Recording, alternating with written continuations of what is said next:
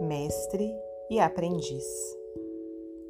E, respondendo ao discípulo que lhe pedira ensinasse a orar, disse o mestre generoso: Quando rogares amor, não abandones o próximo ao frio da indiferença.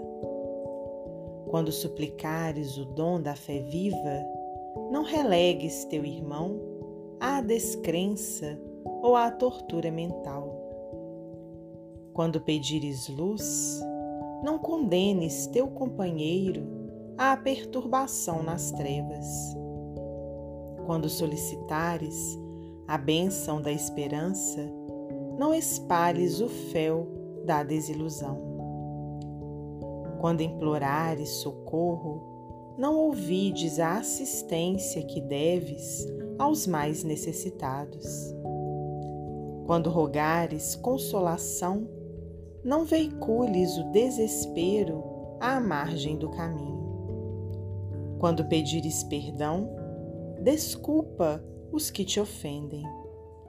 Quando suplicares justiça em favor da própria segurança, não te descuides da harmonia de todos que precisas assegurar ao preço de tua renunciação e de tua humildade em benefício dos que te cercam. Se reclamas pela claridade da paz, não estendas a sombra da discórdia. Se pedes compreensão, não critiques se aguardas concurso do céu, não menosprezes a colaboração que o mundo te pede à boa vontade.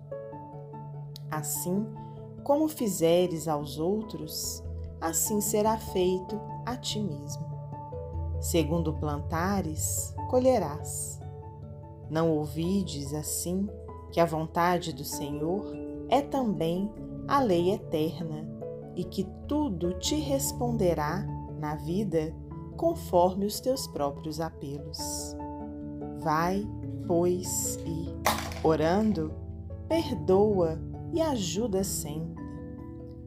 Foi então que o aprendiz, reconhecendo que não basta simplesmente pedir para receber a felicidade, passou a construí-la pelo serviço à felicidade dos outros, compreendendo, por fim, que somente pelo trabalho incessante no bem poderia orar em perfeita comunhão com a bondade de Deus.